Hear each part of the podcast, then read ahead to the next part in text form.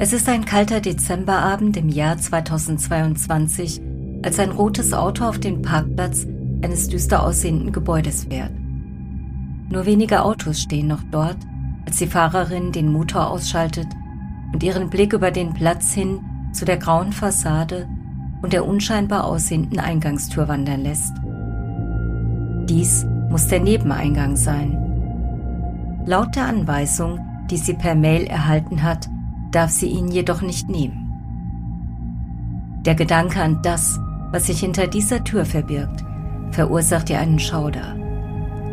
Würde sie tatsächlich hineingehen, um zu erfahren, was sich dort abspielt? Würde sie all das sehen und hören wollen, was sie aus der sicheren Distanz so fasziniert und gleichzeitig mit einem Gefühl des Grauens erfüllt? Sollte ihre Fantasie ihr nicht reichen, um das fortzusetzen, was sie bereits tut? Noch einmal holt sie tief Luft. Nein, sie würde es tun. Sie würde nun ihren Rucksack nehmen, aussteigen und den Anweisungen der Mailschreiberin Folge leisten.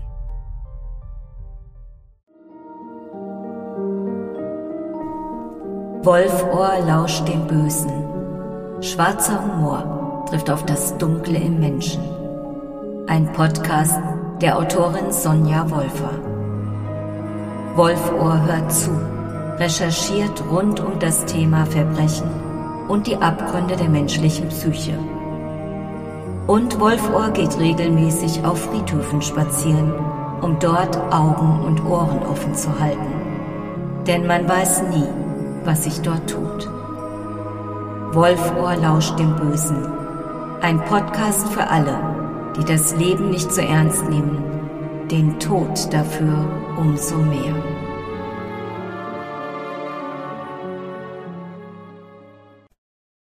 Hallo, hier ist wieder Wolfohr, aka Sonja Wolfer. Ja, ihr habt's euch vielleicht gedacht, die Frau, die an jenem kalten Dezemberabend auf dem Parkplatz dieses mysteriösen Gebäudes stand, das war ich. Und dass mir in diesem Gebäude Dinge bevorstehen würden, die vielleicht nicht ganz so angenehm sein würden, das war mir klar. Was dann aber noch passiert ist, das habe ich nicht geahnt. Der Rucksack ist eng, dunkel und stickig. Mein rechter Mittelfußknochen klemmt zwischen Unter- und Oberkiefer, während mein Kreuzbein am Boden des Rucksacks an der Tastatur des Tablets schabt. Herrgott nochmal, warum muss sie das Ding mitschleppen? Mühsam schiebe ich meine Beckenknochen zeitlupenartig einen Zentimeter nach links, um den ärgsten Druck abzuschwächen. Jetzt noch. Himmel! Was ruckelt sie so rum? Schnell hake ich meine Fingerknochen in die Augenhöhlen um nicht völlig durcheinander zu geraten. Offenbar steigt sie Treppenstufen hoch. Man sollte meinen, das ginge auch ohne ein derartiges Gewackel. Hallo. Mörderische Schwestern, richtig? Ja, richtig. Hallo, hallo. Ich bin Sonja. Ah, wir kennen uns ja schon. Na, da klingt sie aber erleichtert. Ist sie sicher froh, nicht allein hineingehen zu müssen. Ah, und wieder das Geruckel. Na Sonja, hast du dein Skelett auch dabei? Nee, nee, hatte Angst, das bleibt womöglich hier. Tja, liebe Sonja, wenn du wüsstest. Okay, Zeit, mich dir vorzustellen.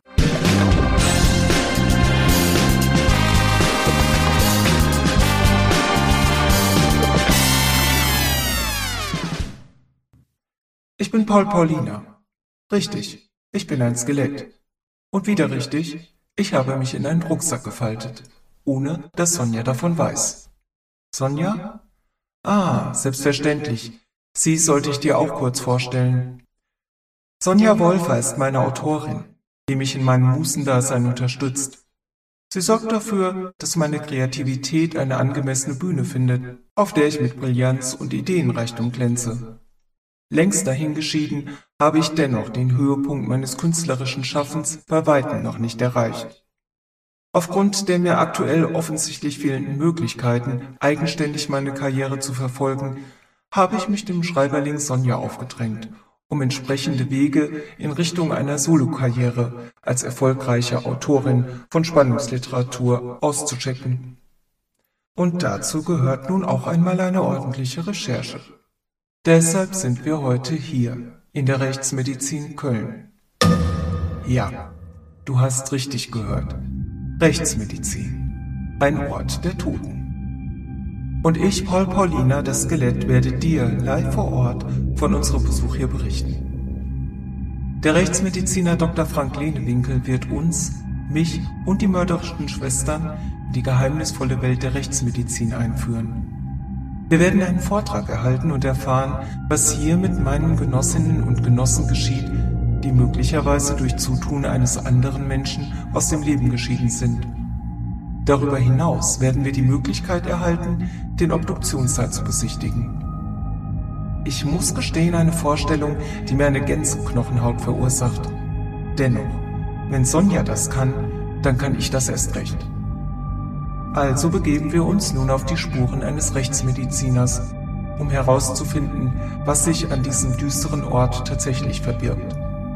Langsam schiebe ich den Reißverschluss des Rucksacks ein wenig weiter auf, um besser lauschen und hervorlugen zu können. Es geht los. Wir begeben uns in den Hörsaal.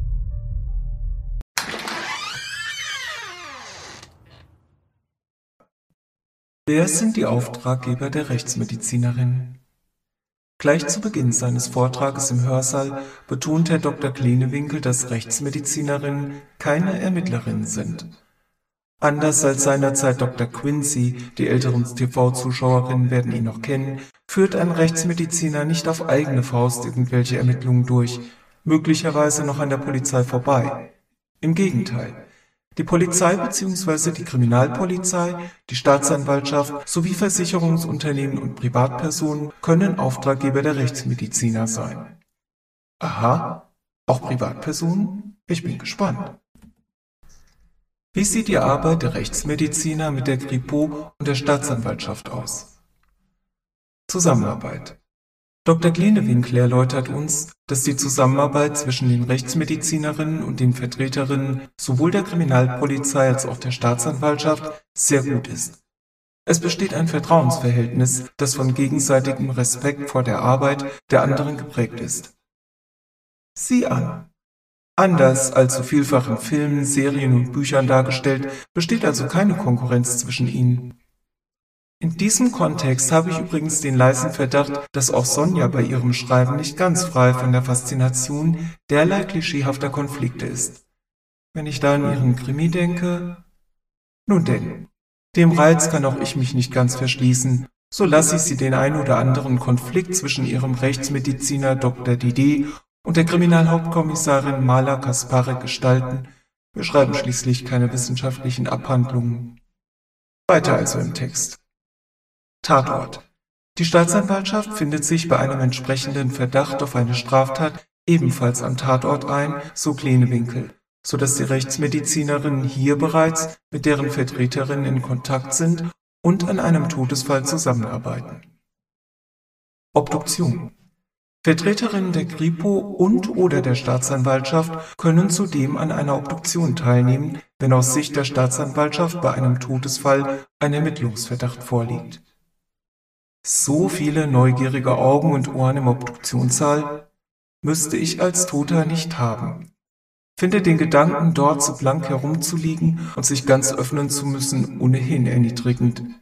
Himmel, jetzt erzählt er noch, dass ab und an auch mal ein Beamter zusammenklappt. Das ist nun aber wirklich entwürdigend.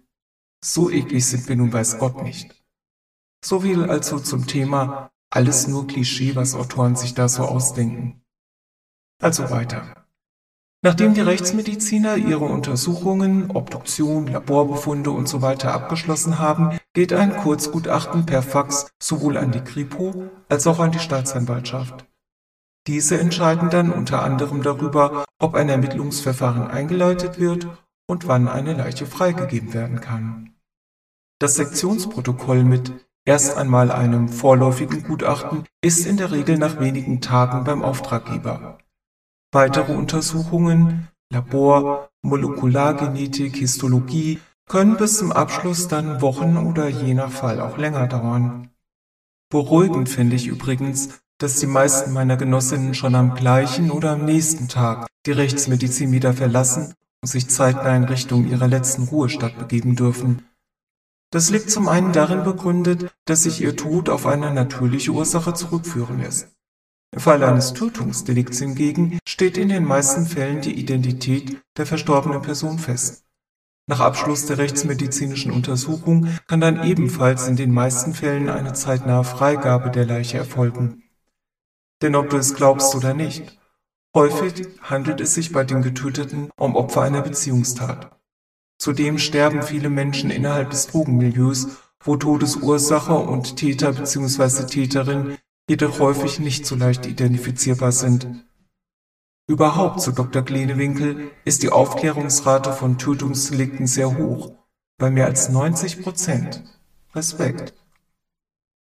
Gericht. Vor Gericht treffen die Rechtsmedizinerinnen schließlich erneut auf die Staatsanwaltschaft und Kripo, wo die Kripo-Beamten gegebenenfalls als Zeugen aussagen. Unter Umständen treffen die Rechtsmediziner als Sachverständige hier auch Geschädigte oder Beschuldigte wieder, die im Laufe des Ermittlungsverfahrens von ihnen körperlich untersucht wurden. Und nun pass auf. Jetzt wird es richtig spannend. Die nächste Frage, die uns beschäftigen wird, lautet, was geschieht am Leichenfundort? Leichenfundort, so lernen wir, ist der neutrale Begriff zur Beschreibung des Ortes, an dem eine Leiche entdeckt wird, solange ein Tötungsdelikt noch nicht feststeht. Und wie findet man heraus, ob ein Mensch getötet wurde? Vorsichtig schiebe ich mich in dem Rucksack ein Stückchen weiter nach oben, um durch den Spalt der beiden Sitze in der Reihe vor mir auf den Rechtsmediziner und die Leinwand linsen zu können. Zunächst, so kleine Winkel, muss der Notarzt, der in der Regel mit den Streifenpolizistinnen zuerst vor Ort ist, den Tod feststellen. Totenflecken, übrigens blau-rot, wie er auf einem der Fotos präsentiert, sind sehr bald am Körper zu sehen. Ich erinnere mich übrigens und fand das damals irritierend unschön. Sobald sich ein erster Hinweis auf eine unnatürliche Todesursache ergibt, wird die Untersuchung durch die Notärzte abgebrochen, um keine Spuren zu zerstören. Dr. Klenewinkel betont in diesem Zusammenhang, dass die Polizei über ein sehr gutes Ausbildungsniveau verfügt und von den Beamten keine Spuren zerstört werden.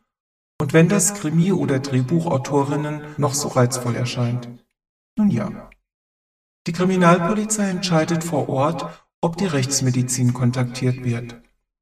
Sollte eine Rechtsmedizinerin oder ein Rechtsmediziner zum Leichenfundort gerufen werden, kann er oder sie den Todort sichten und bereits hier wichtige Erkenntnisse zur Todesursache gewinnen. Bei der Fundort- bzw. Tatortbegutachtung tragen die Rechtsmedizinerinnen ebenfalls Schutzanzüge, unter denen es, so Dr. Glenewinkel, je nach den äußeren Bedingungen ganz furchtbar warm oder kalt sein kann. So ist es beispielsweise nicht möglich, im Winter eine dicke Jacke darunter zu tragen, was bei einem Leichenfund im Wald unangenehm frisch werden kann. Die Schutzanzüge bieten nicht viel Platz und sind nicht gerade atmungsaktiv. Das erstere wäre bei meiner zarten Figur kein Problem, das zweite ohnehin nicht. Auch das nur eine Bemerkung am Rande. Wir sehen nun das Foto einer getöteten Person am Leichenfundort, an deren Kleidung als auch in deren Gesicht zahlreiche Klebestreifen zu sehen sind. Diese Methode der Spurensicherer dient der Suche nach Faserspuren sowie DNA-Spuren mit denen sich die Kriminaltechnik unter Umständen in Zusammenarbeit mit einem rechtsmedizinischen Labor nachfolgend zur Identifizierung von Opfer und Täter oder Täterin beschäftigen. Auch die Blutspurenanalyse am Leichenfundort ist ein ganz zentraler Tätigkeitsbereich der Rechtsmediziner, die wichtige Hinweise auf den Tathergang sowie die Todesursache liefert. Ein Gebiet der Rechtsmedizin, das Dr. Glenewinkel als sehr interessant erachtet und uns Fiktionskriminologinnen mit einer entsprechenden Begeisterung vorstellt. Dazu gleich mehr. Übrigens, sogenannte Leichenfundorte sind tatsächlich häufig Wohnungen. Den Nachbarn fällt dann irgendwann auf, dass es bereits mehrere Tage in der Wohnung stinkt und die Fenster voller Fliegen sind. Im Sommer, so Dr. Klenewinkel, gab es solche Funde gleich mehrmals pro Tag. Grauenhafte Vorstellung, wenn ihr mich fragt. Bei der Hitze ich spüre, wie auch Sonja zusammenzuckt, und ich weiß, woran sie denkt. Wenige Jahre zuvor geschah genau das an einem Sonntagabend in ihrem Nachbarhaus. Gerade war die Tagesschau zu Ende und sie wollte den Tatort ansehen, als Blaulicht vor ihrem Wohnzimmerfenster zuckte. Rettungswagen, Notarzt, Polizei und ein junger Mann aus eben jenem Nachbarhaus, der sich auf der Straße übergab. Menschen in weißen Schutzanzügen, die in das Haus gingen, nach einer Weile wieder herauskamen und dann kam der Wagen des Bestattungsunternehmens. Wenig später wurde ein Leichensack von zwei Mitarbeitern des Bestattungshauses herausgetragen und in das Auto gelegt. Eine ältere Frau aus der Nachbarschaft, die mit einem Polizeibeamten im Gespräch gewesen war, wandte sich zu dem Wagen und sagte, Mach's gut, Güni. Die Lust auf den Tatort war Sonja gründlich vergangen. Das Leben ist dann doch eine ganz andere Sache als die Fiktion. Hätte ich ihr auch sagen können. Nun ja. Apropos Bestatter. Hast du jemals von einem sogenannten Leichenvorwesen gehört? Nein? Was ist das Leichenvorwesen? Darunter, mein lieber Lebender, versteht man Unternehmen, die ausschließlich im Auftrag der Polizei Leichentransporte durchführen. Unnötig darauf hinzuweisen, dass auch die Mitarbeiterinnen des Leichenfuhrwesens die nötige Sorgfalt walten lassen, wenn es um den Erhalt von Spuren etwa geht. Schließlich sollte ein Leichenfundort nach dem Abtransport eines Toten nicht wie ein Tatort aussehen. Verschmierte Blutspuren, Schuhabdrücke und so die nicht von einem Täter stammen. Warum weise ich dennoch darauf hin? Weil ich weiß, dass Sonja es so möchte. Ist doch beeindruckend, wie viele Menschen an so einem Leichenfundort unterwegs sind, Paul Paulina. Das muss rein in den Block, kann ich sie förmlich ausrufen hören. Ihre Fantasie eskaliert, da bin ich mir sicher. Eine der mörderischen Schwestern kommt hier eine sehr spannende Frage, wie ich finde. Wie wird eine tote Person transportiert, die man in sitzender Leichenstarre vorgefunden hat? Herr Dr. Klenewinkels Antwort gefällt nicht nur mir. Das ist zum Glück nicht mein Problem. Er erläutert, dass die Leichen dann eben genau in dieser Körperhaltung, zum Beispiel gekrümmt auf dem Rücken liegend, transportiert werden. Kopfkino, ich sage es dir. Mit der Kurzbeschreibung der folgenden Tatortfotos, die uns präsentiert werden, leite ich zum nächsten bereits angekündigten Thema über. Wir sehen ein Messer mit einem Zollstock direkt daneben, eine Leiche auf dem Rücken liegend mit einer Stichwunde am Hals, es ist viel Blut unter dem Oberkörper und dem Kopf zu sehen. Du ahnst es. Im Folgenden wird es um die bereits angekündigte Blutspurenanalyse gehen. Ich schiele kurz nach oben und staune, dass Sonja sich nach wie vor so wacker hält. Wer hätte das gedacht? Blut ist dicker als Wein. Was versteht man unter der Blutspurenanalyse und warum ist sie so wichtig? Die Blutspurenanalyse beschäftigt sich mit der Form, Richtung, Ausbreitung und Auftreffwinkel von Blutspuren. Und dies bereits seit 1895. In diesem Bereich arbeiten die Rechtsmedizinerinnen Hand in Hand mit den chemischen Kollegen. Und ja, Luminol ist tatsächlich das Mittel der Wahl, um auch latente Blutspuren, die nach einer noch so gründlich scheinenden Reinigung immer noch irgendwo zu entdecken sind. Luminol mit einer simplen Sprühflasche auf die relevanten Stellen aufgetragen, bewirkt, dass im Dunkel Blut leuchtet. Allerdings, so der Hinweis des Rechtsmediziners, könnte es sich bei den im Dunkel blau leuchtenden Spuren aber auch um diverse Reinigungsmittel handeln, was wiederum von deren Zusammensetzung abhängt. Fein. Luminol können wir also weiter entsprechend eindrucksvoll in unseren Romanen ausgestalten. Und auch die Sache mit den Reinigungsmitteln lässt der Fantasie freien Raum. Ja, wissen Sie, Herr Kommissar, ich putze gern auch mal nur punktuell, wie es halt so nötig ist. Finden die Rechtsmediziner blutähnliche Spuren am Leichenfundort vor, dann gilt es zunächst folgende Fragen zu klären. Erstens, ist es eine Blutspur? Zweitens, menschlich oder tierisch? Drittens, welchem Individuum ist die Blutspur zuzuordnen. Da muss dann die im Blut enthaltene DNA Aufklärung liefern. Hier werden verschiedene Tests teils schon durch die Polizei oder die Rechtsmedizinerinnen vor Ort durchgeführt. Bei einer Blutspurenanalyse im Auftrag der Polizei wären typische im Gutachtenauftrag formulierte Fragen beispielsweise erstens können Rückschlüsse auf die Körperposition des Geschädigten zum Zeitpunkt der Verletzungsentstehung gezogen werden? Zweitens, ist davon auszugehen, dass auf der Täterbegleitung Blut befindlich war? Drittens, falls ja, müsste dies nach der Tat für Zeugen in auffälliger Weise sichtbar sein?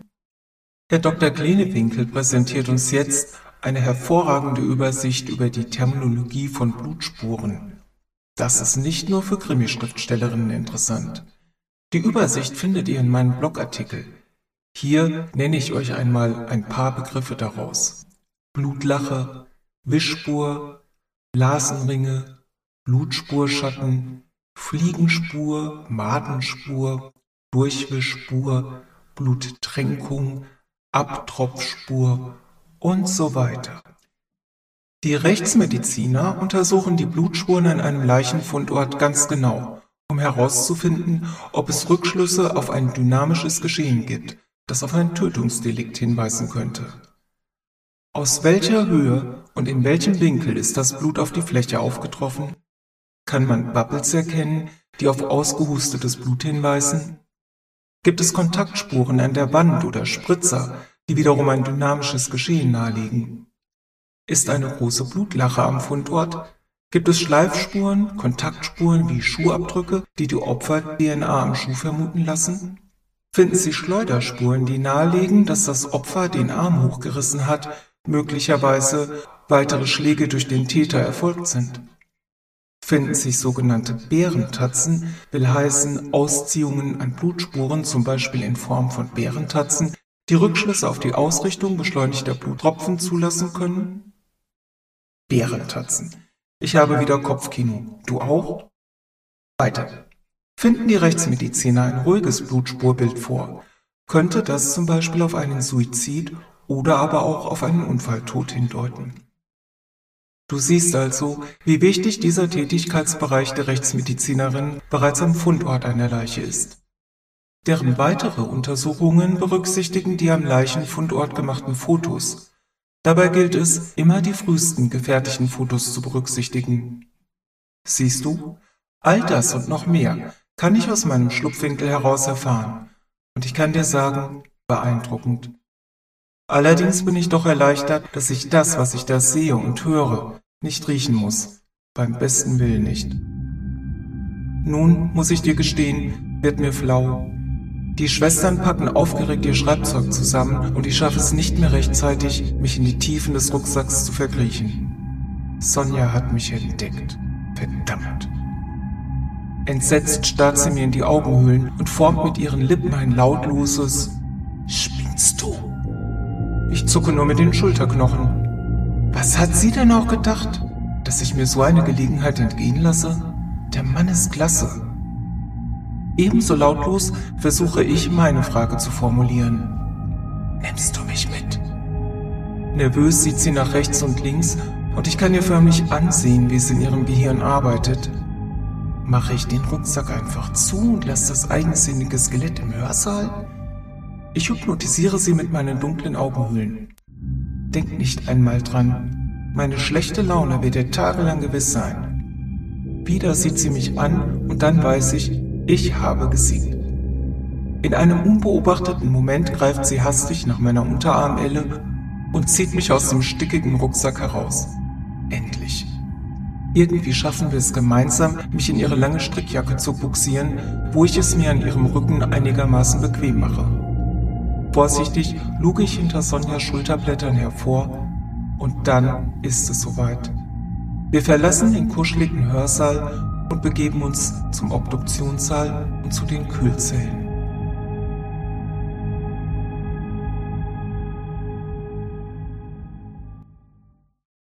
So, jetzt wisst ihr also, was passiert ist. Wolf Ohr hat sich gar nicht allein auf den Weg nach Köln die Rechtsmedizin gemacht. Paul Paulina, das alte Luder, hat sich einfach in meinen Rucksack geschlichen. Wenn ihr übrigens wissen wollt, wie Paul Paulina aussieht, dann schaut gern mal auf meiner Website vorbei. Den Link findet ihr in den Show Notes. Da findet ihr auch den Link zum Blogartikel, wenn ihr noch mal was nachlesen möchtet und meine E-Mail-Adresse, wenn ihr mir eine Nachricht schicken möchtet. Und natürlich leite ich das auch an Paul Paulina weiter.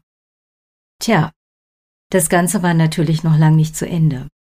Es ging dann tatsächlich zu den Kühlzellen und in den Obduktionssaal. Und was Wolfohr und Paul Paulina da gesehen und gehört haben, das halt nach, das kann ich euch sagen.